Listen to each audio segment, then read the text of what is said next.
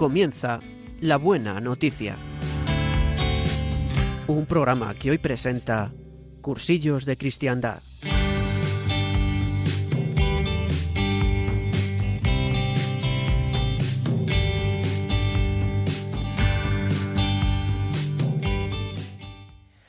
Pues feliz y bendecido día para todos nuestros queridos oyentes. Hoy es sábado 1 de abril y tenemos las 12 y 31 en el reloj, 11 y 31 en la comunidad de Canarias.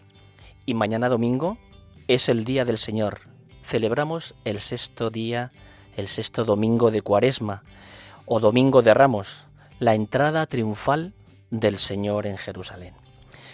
Y dando muchísimas gracias a Dios, comenzamos en directo en Radio María, la radio que cambia nuestras vidas, claro que sí, una nueva edición de La Buena Noticia. Por cierto, antes de continuar y para que no se me olvide, quiero recordaros que si queréis comunicaros con nosotros, tenemos a vuestra disposición una dirección de correo electrónico que ya os la digo para que no se me olvide, que la dirección es la buena noticia 4 la buena noticia 4 arroba radiomaria.es. Y bueno, pues como ya sabéis, este programa eh, venimos a comentar y compartir con todos vosotros la palabra de Dios, con las lecturas y el Evangelio de mañana domingo.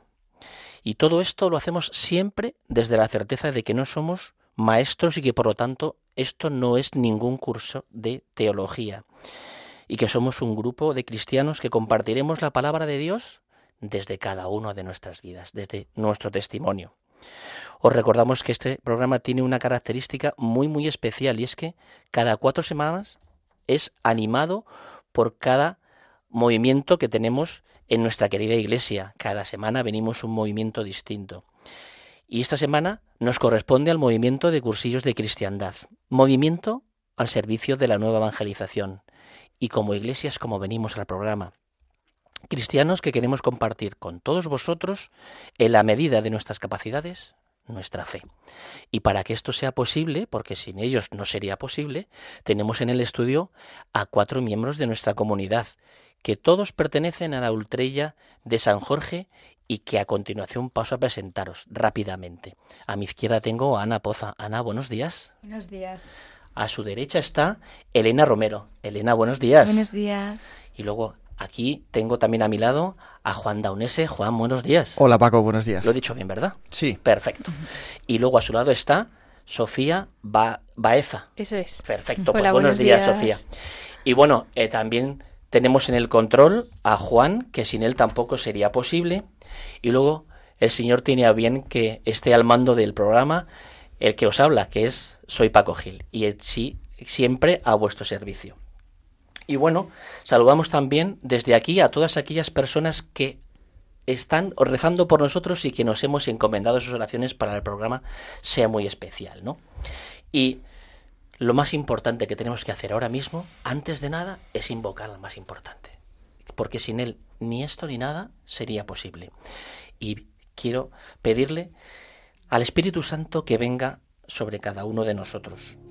Los de la emisora y todos los que nos estéis escuchando, para que estos minutos que vamos a compartir sean verdaderamente fructíferos y para que no seamos nosotros los que hablemos, sino para que sea Él quien tome la palabra.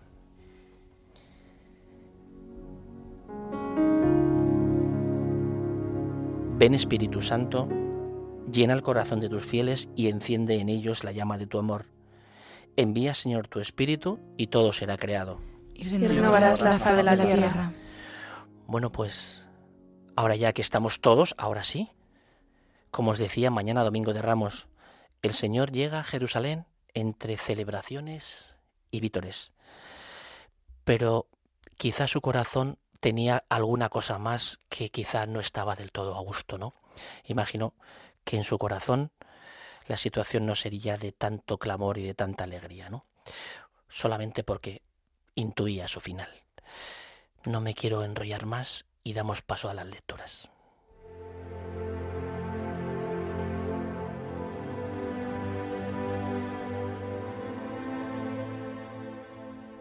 Lectura del libro de Isaías.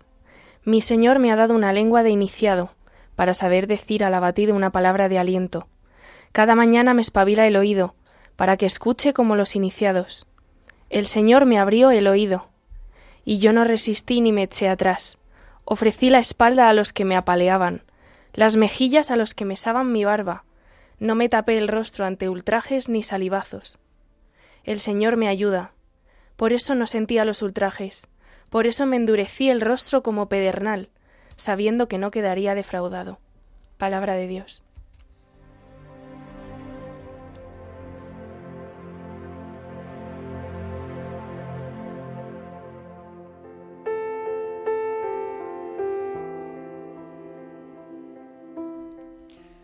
Salmo responsorial. Dios mío, Dios mío, ¿por qué me has abandonado?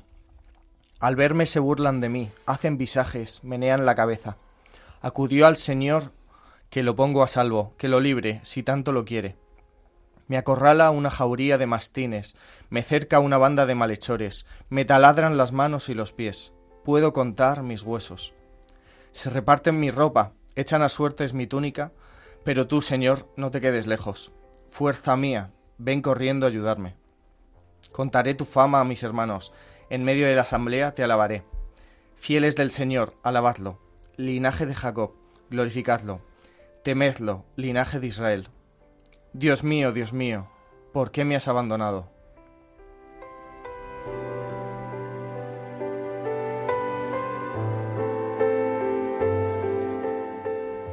Lectura de la carta del apóstol San Pablo a los filipenses. Cristo, a pesar de su condición divina, no hizo alarde de su categoría de Dios. Al contrario, se despojó de su rango y tomó la condición de esclavo, pasando por uno de tantos. Y así, actuando como un hombre cualquiera, se rebajó hasta someterse incluso a la muerte, y una muerte de cruz. Por eso Dios lo levantó sobre todo, y le concedió el nombre sobre todo nombre, de modo que al nombre de Jesús toda rodilla se doble en el cielo, en la tierra, en el abismo, y toda lengua proclame, Jesucristo es Señor, para gloria de Dios Padre. Palabra de Dios.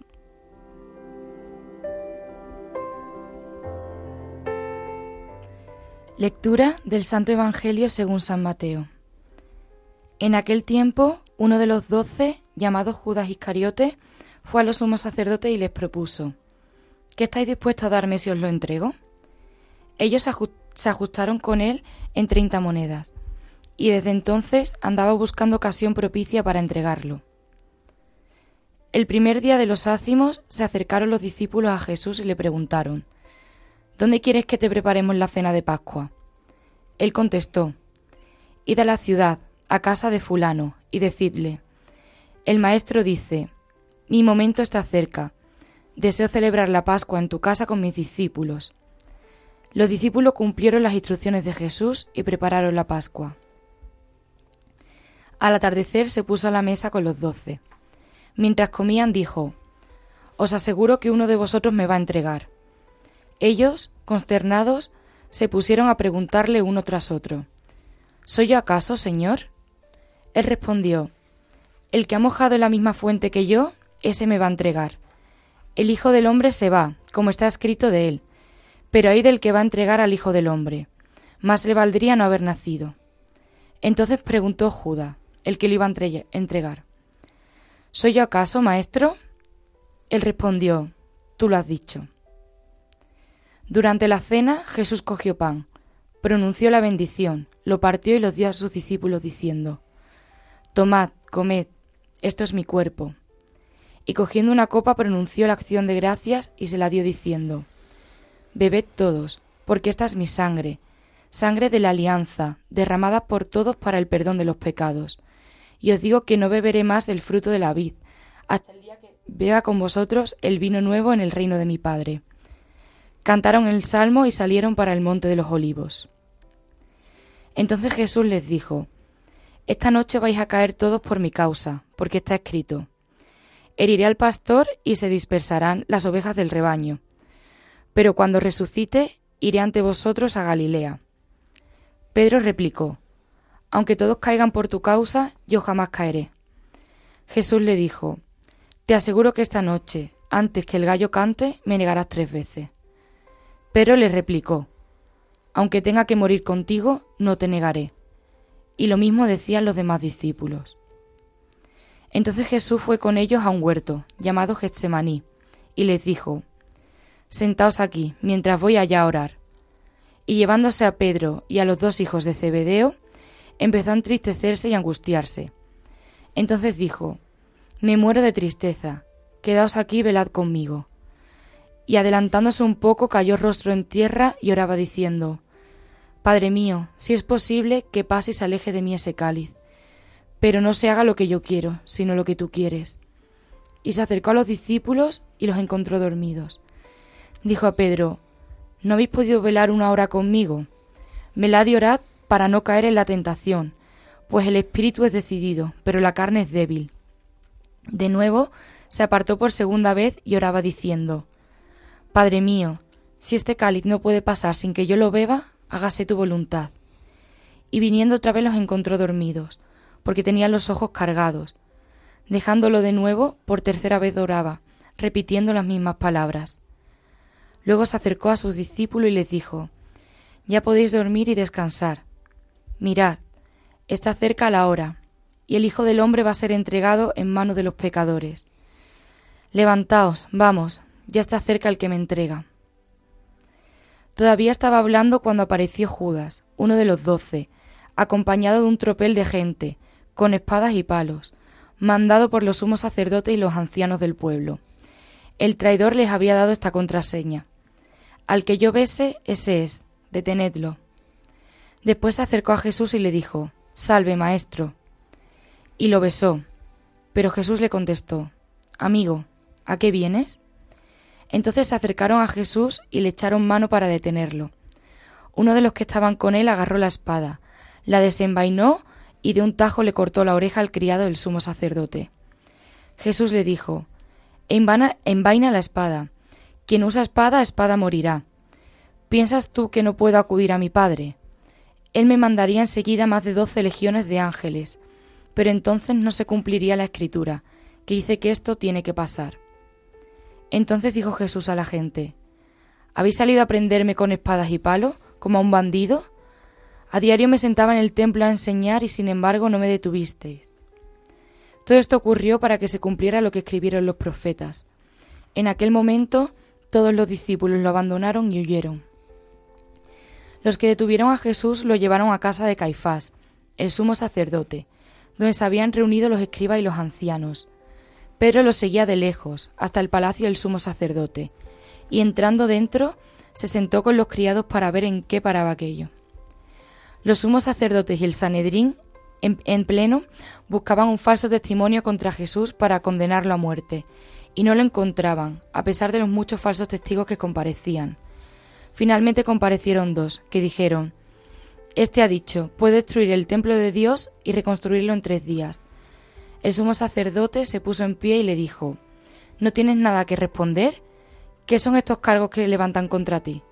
Jesús callaba, y el sumo sacerdote le dijo, Te conjuro por Dios vivo a que no digas si, a que nos digas si tú eres el Mesías, el Hijo de Dios. Jesús le respondió, Tú lo has dicho, más aún yo os digo, desde ahora veréis que el Hijo del Hombre está sentado a la derecha del Todopoderoso, y que viene sobre las nubes del cielo. Entonces el sumo sacerdote rasgó sus vestiduras diciendo, Habla blasfemado. ¿Qué necesidad tenemos ya de testigos? Acabáis de oír la, la blasfemia. ¿Qué decidís? Y ellos contestaron, es reo de muerte. Entonces le escupieron a la cara y lo abofetearon. Otros lo golpearon diciendo, Haz de profeta, Mesías, ¿quién te ha pegado? Pero estaba sentado fuera en el patio, y se le acercó una criada y le dijo, Tú también andabas con Jesús el Galileo. Él lo negó delante de todos diciendo, No sé qué quieres decir. Y al salir al portal lo vio otra y dijo a los que estaban allí, Este andaba con Jesús el Nazareno. Otra vez negó él con juramento, No conozco a ese hombre. Poco después se acercaron los que estaban allí y dijeron a Pedro, Seguro, tú también eres de ellos, te delata tu acento. Entonces él se puso a echar maldiciones y a jurar diciendo, No conozco a ese hombre. Y enseguida cantó un gallo. Pedro se acordó de aquellas palabras de Jesús. Antes de que cante el gallo me negarás tres veces. Y saliendo fuera lloró amargamente. Al hacerse de día, todos los sumos sacerdotes y los ancianos del pueblo se reunieron para preparar la condena a muerte de Jesús. Y atándolo lo llevaron y lo entregaron a Pilato, el gobernador. No es lícito echarlas en el arca de las ofrendas, porque son precio de sangre. Entonces Judas el traidor, al ver que habían condenado a Jesús, sintió remordimiento y devolvió las treinta monedas de plata a los sumos sacerdotes y ancianos, diciendo, He pecado, he entregado a la muerte a un inocente. Pero ellos dijeron, ¿A nosotros qué? Allá tú. Él arrojando las monedas en el templo se marchó, y fue y se ahorcó. Los sumos sacerdotes, recogiendo las monedas, dijeron, No es lícito echarlas en el arca de las ofrendas, porque son precio de sangre. Y después de discutirlo, compraron con ella el campo del alfarero, para cementerio de forasteros. Por eso aquel campo se llama todavía campo de sangre. Así se cumplió lo escrito por Jeremías, el profeta, y tomaron las treinta monedas de plata, el precio de uno que fue tasado, según la tasa de los hijos de Israel, y pagaron con ella el campo del alfarero, como me lo había ordenado el Señor. Jesús fue llevado ante el gobernador, y el gobernador le preguntó, ¿Eres tú el rey de los judíos? Jesús respondió, Tú lo dices. Y mientras lo acusaban, los sumos sacerdotes y los ancianos no contestaban nada. Entonces Pilato le preguntó, ¿No oyes cuántos cargos presentan contra ti? Como no contestaba ninguna pregunta, el gobernador estaba muy extrañado. Por la fiesta, el gobernador solía soltar un preso, el que la gente quisiera. Había entonces un preso famoso, llamado Barrabás. Cuando la gente acudió, les dijo Pilato, ¿A quién queréis que os suelte? ¿A Barrabás o a Jesús, a quien llaman el Mesías? Pues sabía que se lo había entregado por envidia. Y mientras estaba sentado en el tribunal, su mujer le mandó decir, no te metas con ese justo, porque esta noche he sufrido mucho soñando con él. Pero los sumos sacerdotes y los ancianos convencieron a la gente que pidieran el indulto de Barrabás y la muerte de Jesús. El gobernador preguntó, ¿A cuál de los dos queréis que os suelte? Ellos dijeron, a Barrabás. Pilato les preguntó, ¿Y qué hago con Jesús, llamado el Mesías? Contestaron todos, que lo crucifiquen. Pilato insistió, Pues qué mal ha hecho pero ellos gritaban más fuerte, que lo crucifiquen. Al ver Pilato que todo era inútil y que al contrario se estaba formando un tumulto, tomó agua y se lavó las manos en presencia de la multitud diciendo, Soy inocente de esta sangre, allá vosotros. Y el pueblo entero contestó, su, sangre caiga sobre nosotros y sobre nuestros hijos. Entonces le soltó a Barrabás, y a Jesús, después de azotarlo, lo entregó para que lo crucificaran. Los soldados del gobernador se llevaron a Jesús al pretorio y reunieron alrededor de él a toda la compañía. Lo desnudaron y le pusieron un manto color púrpura, y trenzando una corona de espinas se la ciñeron a la cabeza, y le pusieron una caña en la mano derecha. Y doblando ante él la rodilla, se burlaban de él diciendo, Salve, rey de los judíos. Luego le escupían, le quitaban la caña y le golpeaban con ella la cabeza y terminada la burla le quitaron el manto y le pusieron su ropa, y lo llevaron a crucificar. Al salir encontraron a un hombre de Cirene, llamado Simón, y lo forzaron a que llevaran la cruz. Cuando llegaron al lugar llamado Gólgota, que quiere decir la calavera, le dieron a beber vino mezclado con hiel. Él lo probó, pero no quiso beberlo.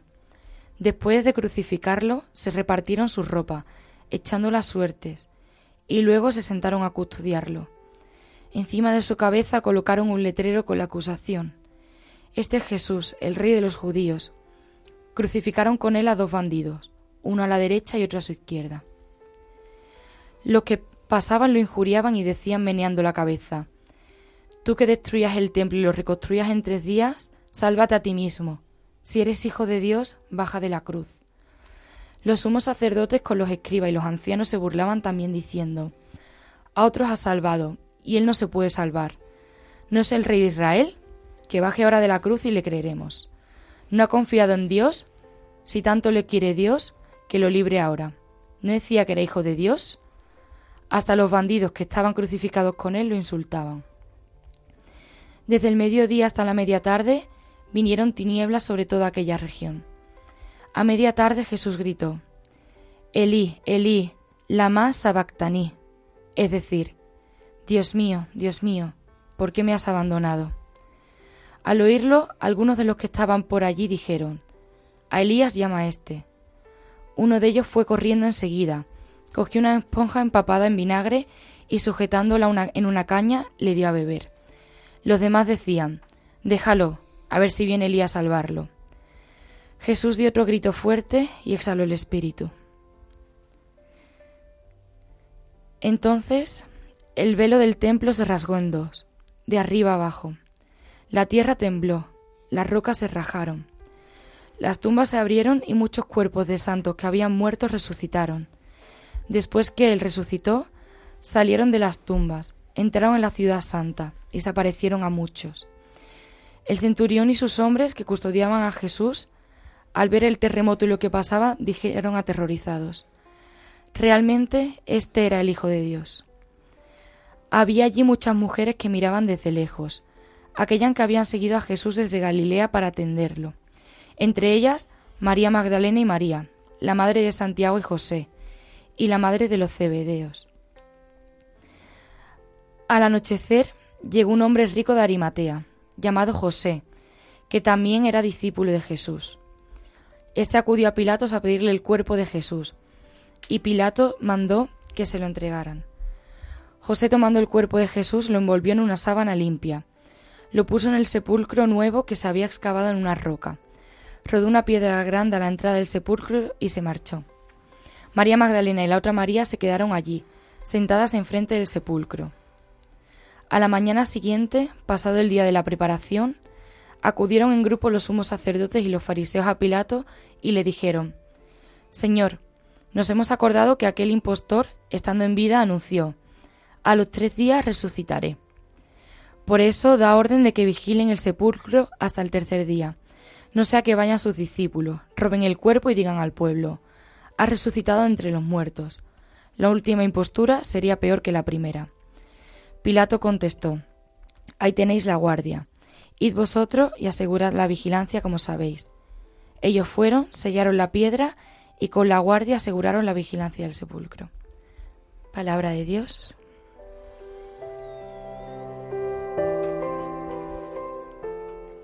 Pues cada vez que escucho este Evangelio, la piel se me sigue erizando, las pelos se me siguen poniendo como escarpias, ¿no? Es, es eh, intentar ponernos en su situación y yo por lo menos no soy capaz, porque es tanto el sufrimiento, tanto eh, la dificultad, tan, tan duro el castigo por mí, que es que no ni siquiera soy merecedor de ello, ¿no? Venimos de la resurrección de Lázaro del domingo pasado, ¿no? Después de, que estaba cuatro días, que además, pues incluso las hermanas como que le regañaron, Dios Señor, si hubiese estado aquí no hubiese pasado esto, ¿no? Bueno, pues viene el Señor de, de seguir haciendo su obra en su camino, en su vida pública Llega a Jerusalén, vítores, palmas al viento, eh, gente cantando alegre porque llega el Salvador, ¿no? Ese rey que todo el mundo, ¿no? Pero después la cosa cambia. La cosa cambia y todo lo que son alabanzas se envuelven en insultos, salivazos, eh, un mal ambiente que, bueno, pues va a desembocar en lo que desemboca, ¿no? Y es lo que os decía, esto mismo me ocurre a mí, ¿no? Me ocurre cuando yo tengo mucha confianza en él y por pues porque me dejo llevar por por lo que el mundo me ofrece, pues lo saco de mi vida, me pongo en contra, no me hace falta, o eso creo yo. Y es una dificultad, ¿no? Hoy tengo la gran fortuna de teneros aquí, personas muy jóvenes que a mí, pues bueno, dar muchas gracias a Dios por teneros aquí, ¿no? Y, y, estoy encantado de escucharos vuestro testimonio, que me digáis qué habéis sentido cuando hemos escuchado todo esto, ¿no? El que tenga más ganas. Venga, Juan. Si queréis empiezo yo. Sí, Eh, claro. Pues em, yo con, con la lectura ¿no? y la meditación de este Evangelio, em, pues como que cada vez reconozco de nuevo em, que el Señor pues se ha sacrificado por mí, ¿no? Que me quiere y que, em, y que pensó, pensó mi vida eh, no ya desde, desde la muerte del Señor, de su Hijo, sino desde toda la eternidad. Pues un, un poco también volviendo al, al Salmo, ¿no? Dios mío, Dios mío, ¿por qué me has abandonado? Pues eh, reconozco yo también ahí eh, todas las veces que me he quejado, ¿no? Pues eh, yo soy un hombre de 30 años, ¿no? Creado por Dios para ser amado y para amar, pero muchas veces me cuesta reconocer el amor de Dios en mi vida, ¿no? Y digo para amar, pues porque yo ahora mismo estoy viviendo, pues yo creo que el momento más bonito de, mi vida, ¿no? la llamada del Señor al amor y a la vocación al matrimonio. Ahí es donde cada día Em, pues como que el Señor me va renovando esta llamada, ¿no? Me va acercando más a mi futura mujer, que gracias a Dios la tengo aquí sentada a mi izquierda. Em, pero no digo esto porque la tenga aquí sentada, sino porque lo llevo en el corazón, ¿no? Y sobre todo, em, un poco porque es, es eh, el anhelo, ¿no? De, de una vida juntos, de una casa construida sobre roca. ¿Y qué es la roca si no es el, Señor de mi vida, no? Y, mm, y, bueno, también, pues este Evangelio me ayuda a entender eh, las luces y las sombras, ¿no? De, de, mi vida, de lo que voy sufriendo, de lo que voy viviendo, de que no todo tiene que salir como yo haya planeado, de que hay veces que, que tengo que renunciar, ¿no? Renunciar a, a lo que yo creía que me iba a hacer feliz, pero que el Señor te pone delante, ¿no? Y bueno, respecto un poco a mi vida, pues, pues al final es lo que Dios me ha ido llevando, ¿no? Dios me ha ido acompañando. Yo tengo la fortuna de haber nacido en una familia cristiana, soy el pequeño de cinco hermanos, entonces como comprenderéis, pues siempre he estado muy acompañado, ¿no? Pero además como de que el Señor me ha regalado personas en mi vida eh, que me lo han ido recordando, ¿no? Eh, pues sobre todo los sacerdotes. Eh, veíamos en, el Evangelio de hoy como Pedro le negaba, ¿no? Pues yo quiero recordar aquí un poco a los Pedros de mi vida, ¿no? Eh, esos sacerdotes, Pedro José Lamata, em, que estaba en el comienzo de nuestro noviazgo, y Pedro Rubiato, ¿no? Que desde aquí le mando un saludo, que seguro que nos está escuchando. Em, pues como nos han ido acompañando, ¿no? Pero al, al, final es un acompañamiento como que nos dejaban hacer y, y poco a poco dejaban que fuéramos descubriendo lo que, lo que Dios tenía pensado para, para nuestra vida. Sofía, solamente por alusiones tienes que decir algo, solo por alusiones tendrás que decir algo. Hola, soy Sofía, la mujer de la que hablaba Juan. bueno, pues a mí me ha tocado muchísimo eh, la parte en la que Judas se ahorca, siempre es la que más me toca de este Evangelio. Eh, ¿Por qué? Pues también al hilo de lo que decía Juan, eh, nosotros nos hemos encontrado muchas veces mm, con esa situación de pensar, es que yo no soy digno o yo no estoy preparado eh, para lo que el Señor me pida. Yo no, o sea, ¿cuál fue el pecado de Judas? Al final, el de no creerse merecedor de, su gracia, ¿no?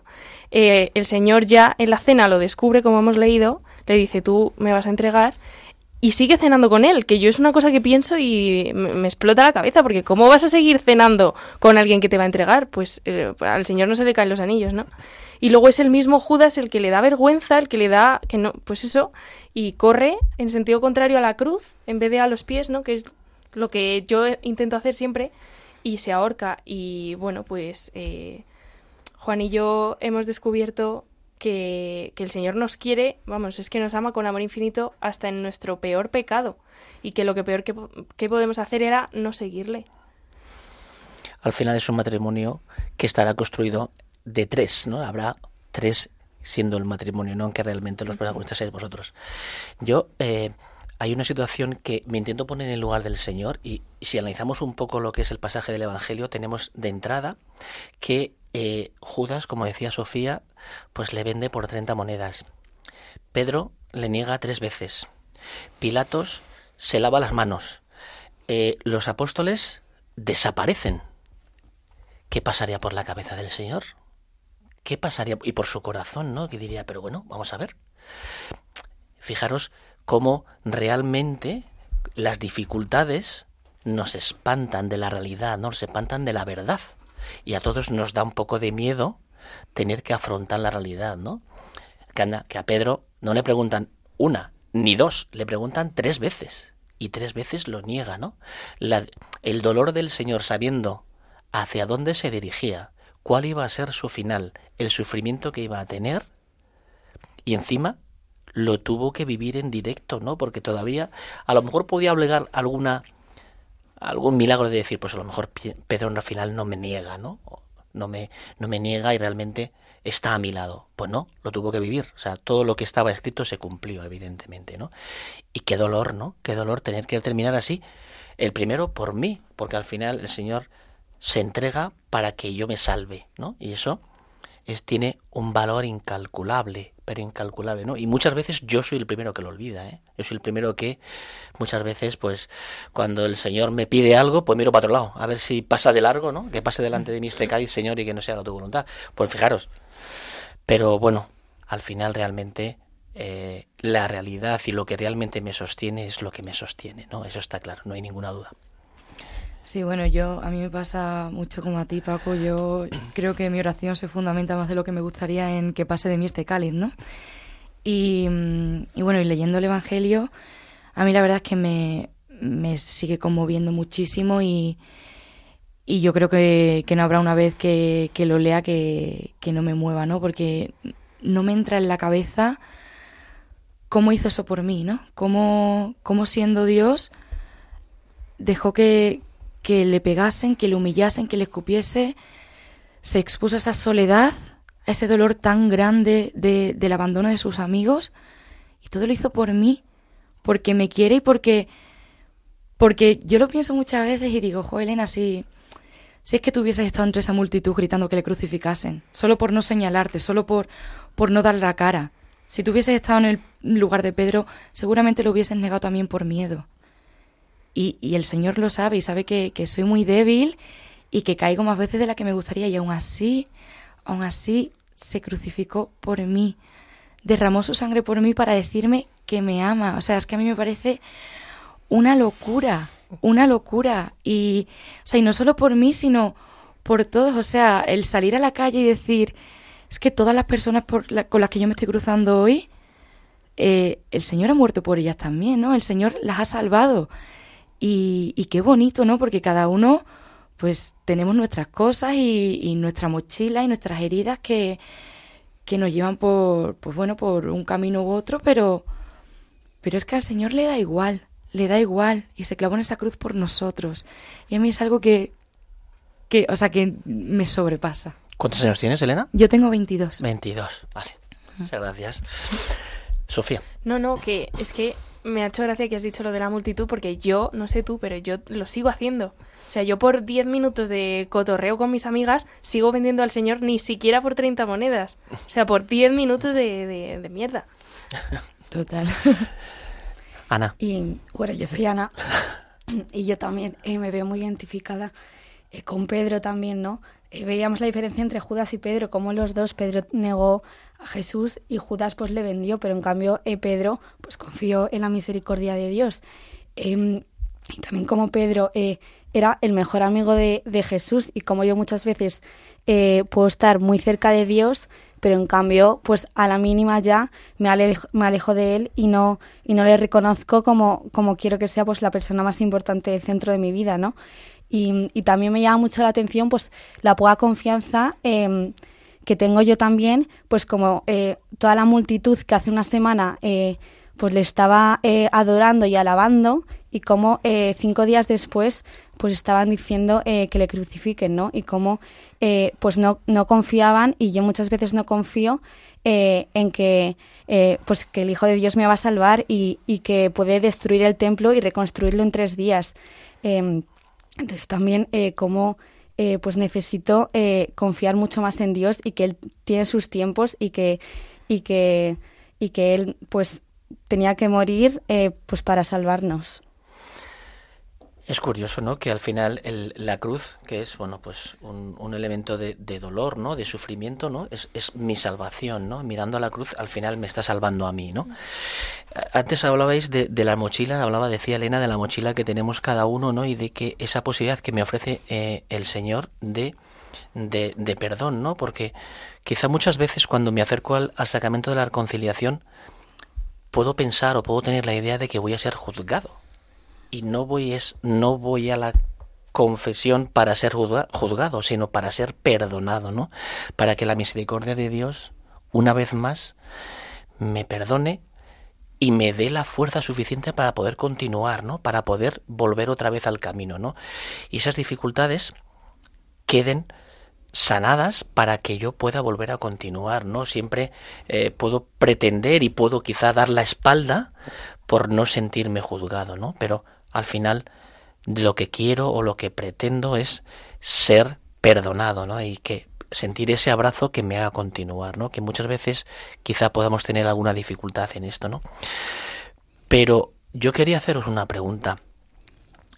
¿Cómo puede ser que ese pueblo que todos habéis dicho que le vitoreaba, qué es lo que les hizo cambiar de opinión?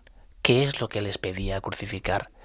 ¿Se dejaron llevar por la influencia de los políticos de aquella época? ¿De los fariseos o de los de los que le juzgaron y le pusieron allí delante del Sanedrín y para que le juzgaran? ¿Se dejaron fiar no sé por qué, por qué tengo ese cambio de corazón, ¿no? No sé cómo lo veis vosotros, qué fue lo que le puede influir para que en un plazo cortísimo de tiempo su corazón cambiara, ¿no? E incluso perdonasen a otro encarcelado y a él le dijesen que no, que pena de muerte, crucifixión, ¿no? ¿Por qué creéis que pudo cambiar tanto el corazón? Ana. Pues, eh, pues yo creo que por, por la falta de confianza, ¿no? Y por pues también la cobardía, pues el seguir a las masas y el de verdad no creerse que, que era el Hijo de Dios. Entonces, eh, pues yo creo que es por la falta de confianza y, y no, no creérselo de verdad. Dejarse llevar por las influencias de aquella época. Sí. Elena. Sí, yo creo que, que al final eh, lo que nos mueve, por lo menos lo que más me mueve a mí a la hora de darle la espalda a Dios es el miedo. O sea, el miedo a, al que dirá la gente, el miedo a no encajar en un mundo que me está pidiendo otra cosa, el, el miedo a abrazar su voluntad, porque a veces eh, pues nos toca abrazar cruces, ¿no? Y igual ver la verdad de cara sin creerse como, como dice Ana, que, que lo mejor viene después, pues te hace ir por lo fácil, ¿no? Y lo fácil en este caso era eh, mandarlo crucificar y, olvidarse de él. Y, y, cuántas veces no lo hago yo en mi día a día, ¿no? También. Total. Yo iba a decir lo mismo, que a mí me parece que Jesús les empieza a pedir cosas que ellos no están dispuestos a aceptar y como no les cuadra, como me pasa a mí tantísimas y tantísimas veces, pues lo rechazan. ¿Y cómo siendo vosotros personas tan jóvenes? Porque si queréis decir la edad como Elena, podéis decir, yo no lo voy a decir la mía, ¿eh? yo, la mía no la voy a decir. Que cómo, ¿Cómo encajáis vosotros esa fe tan, tan interiorizada que tenéis? Hombre, sois personas muy jóvenes, ¿no? Y a mí esto me interpela mucho, ¿no? ¿No? Tenéis una, una fe muy... Juan. Pues o sea, bueno, yo que tampoco soy tan joven, tengo 30 años ya, al final... 30 años, ¿quién los pilla? Eh, yo creo que es, vamos, no lo sé, yo al menos eh, personalmente ha sido como poquito a poquito. O sea, porque un poco he sentido que el Señor... Eh, no es que se amoldara el Señor a mí, pero sí que me iba eh, llevando paso a paso. Y, y, luego al final, un poco a raíz de lo que decíais antes, eh, claro, es que tú tienes miedo a ir a, a, contracorriente. O sea, yo he estado en ambientes que era el único que iba a misa eh, de domingo. Entonces, uh -huh. no es... Pues al final no es que seas un Judas y traiciones al Señor, pero... Te miran raro. Claro, terminas buscando un poco eh, la complicidad de los demás. Eh, pero claro, al final el Señor, pues es un poco lo que hablas en la, en la confesión. El Señor te espera, te va, te va transformando el corazón, te va eh, convirtiendo, ¿no? Al final eh, hay tantas conversiones como personas y, y, cada uno se encuentra con el Señor, pues a su manera. Em, y no sé, es el milagro de la gracia, yo creo, ¿no? Que, el, Señor te va esperando, está, pues, como, en la canción, ¿no? Está a la puerta y llama, y si tú le abres, pues ocurre.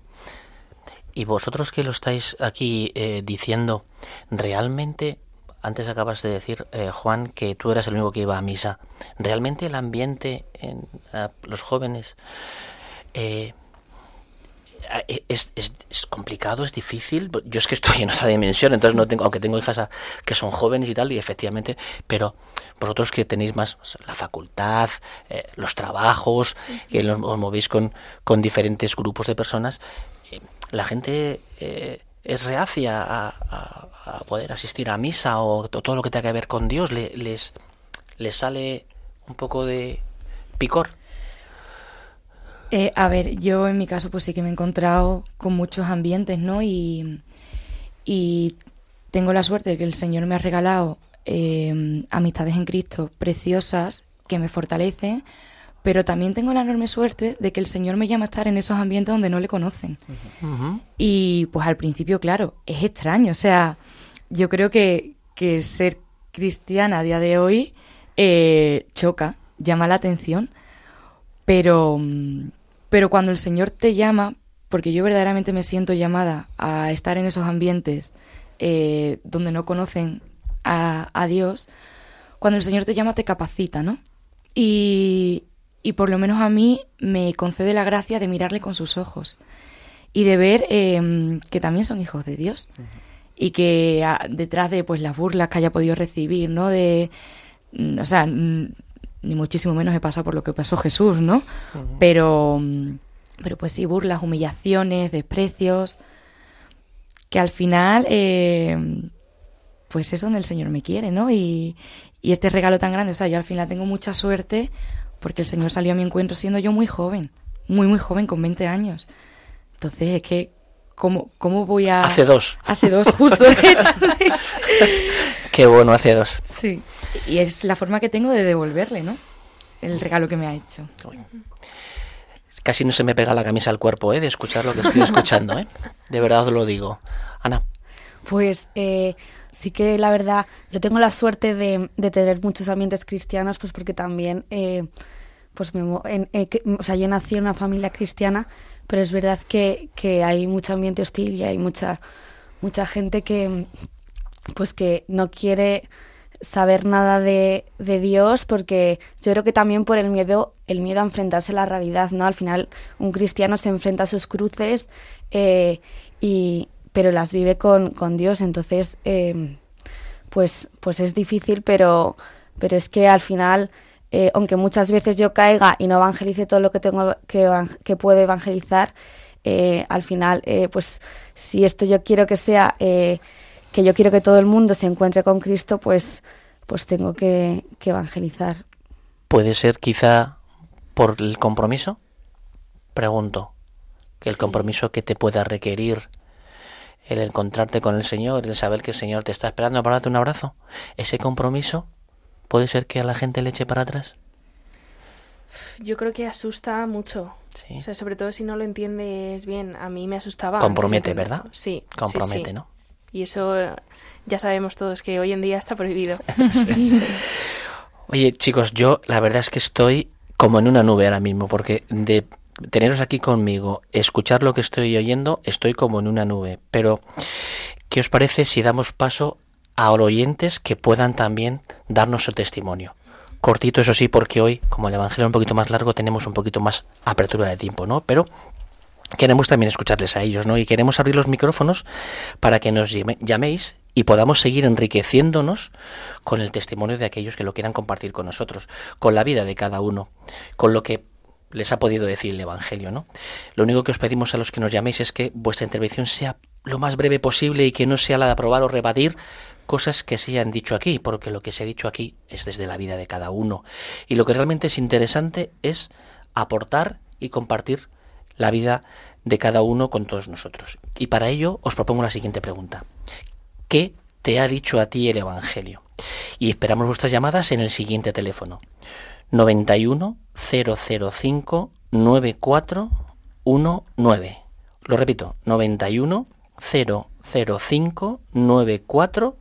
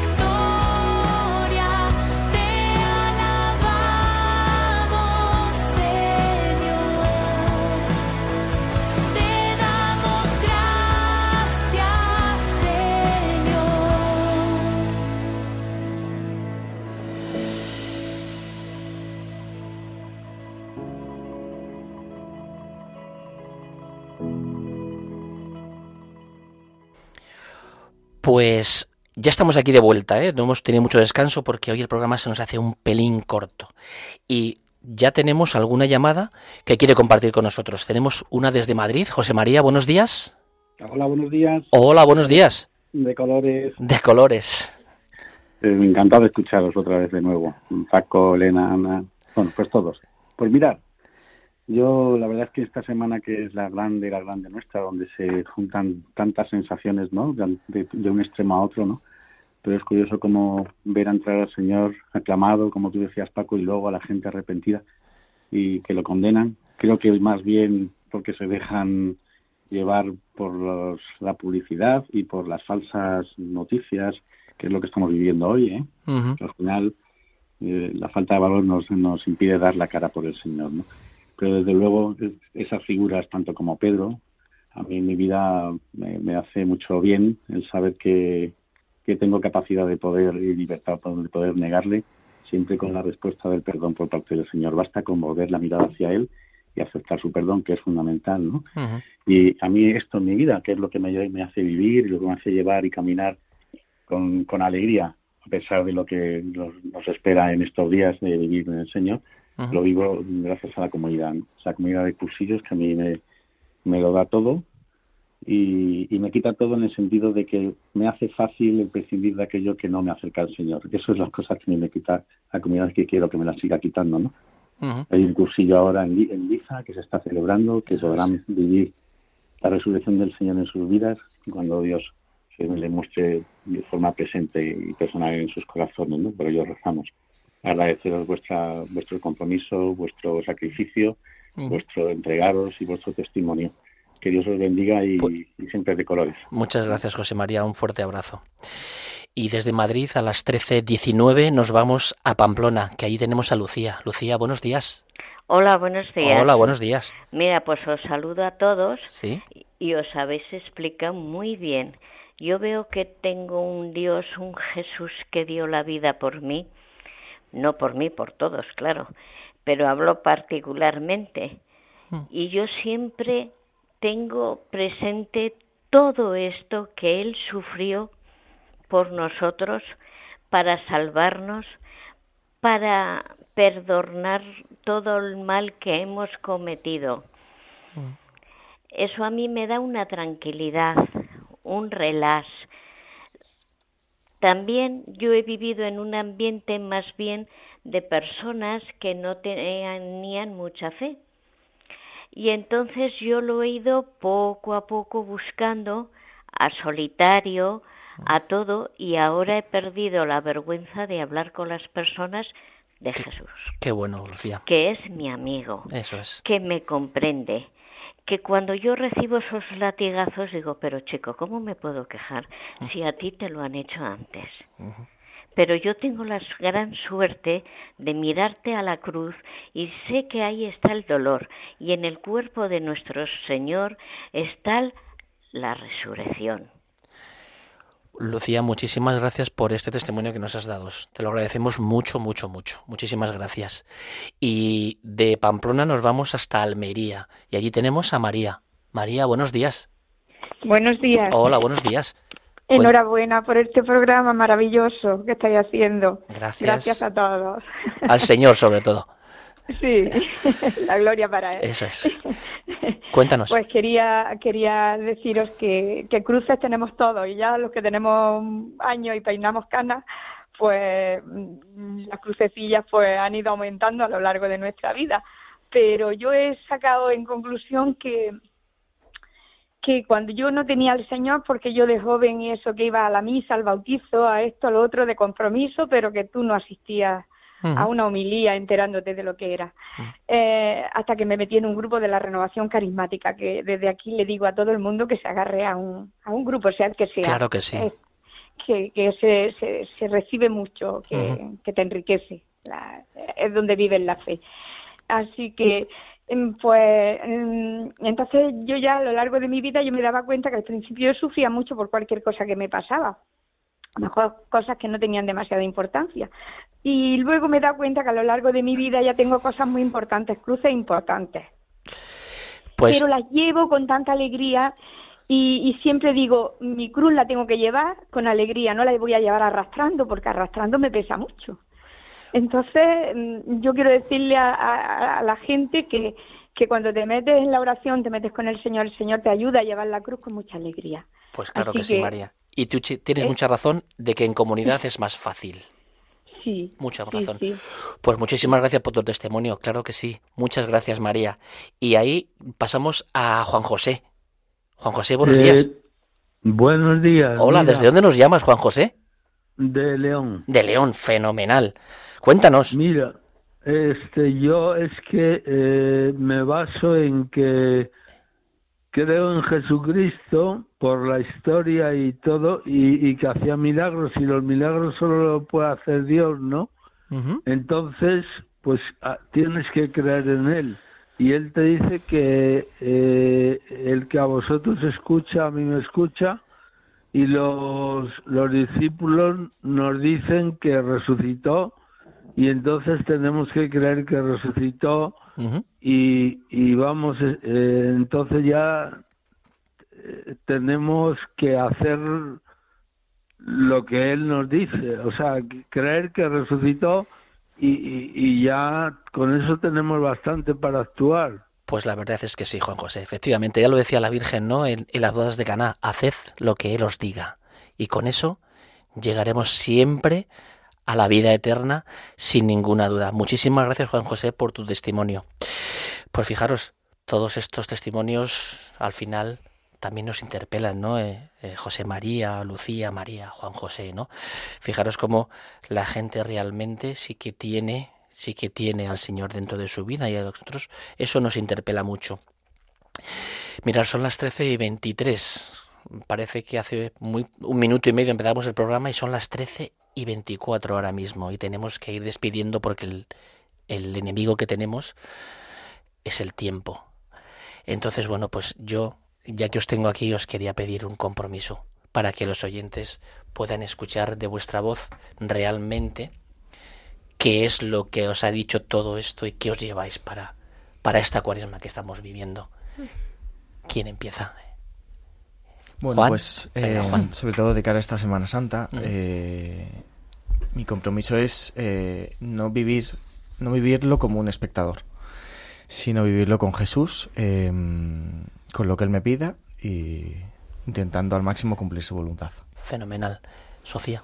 Pues un poco más de lo mismo, ser consciente y también intentar cumplir los sacramentos, ¿no? Confesarme más a menudo, que es mi gran piedrecita en el zapato. Muchas gracias. Elena, Ana, Ana, Elena.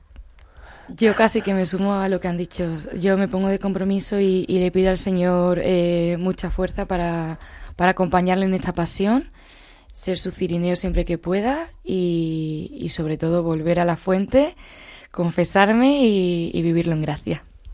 Bueno, pues yo también eh, acompañar a, a Cristo en, en, su, en la pasión, eh, también pues entregarle yo mis cruces para que Él pues las cargue conmigo y pues también esta, esta semana eh, pues eh, ser mucho más consciente de, la Eucaristía y, de la confesión, de los sacramentos, que es lo que eh, nos da la gracia.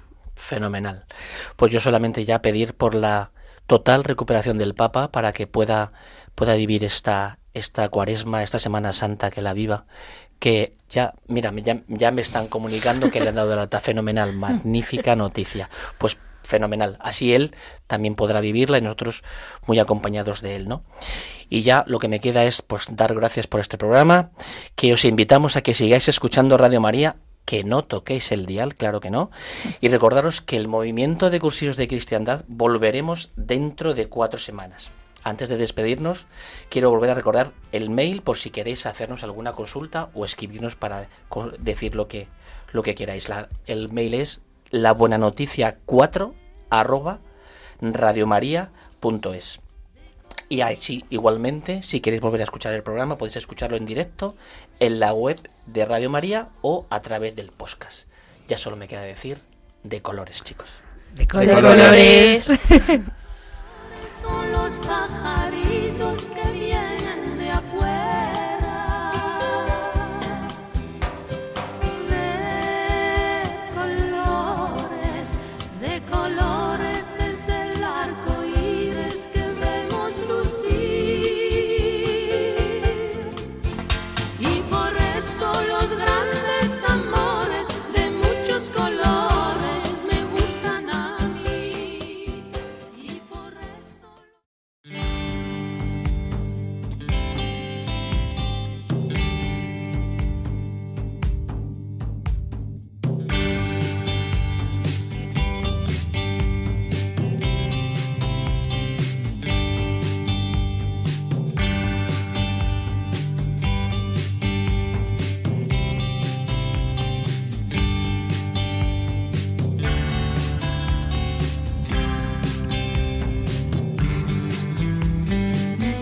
termina La Buena Noticia. Un programa que hoy ha presentado Cursillos de Cristiandad.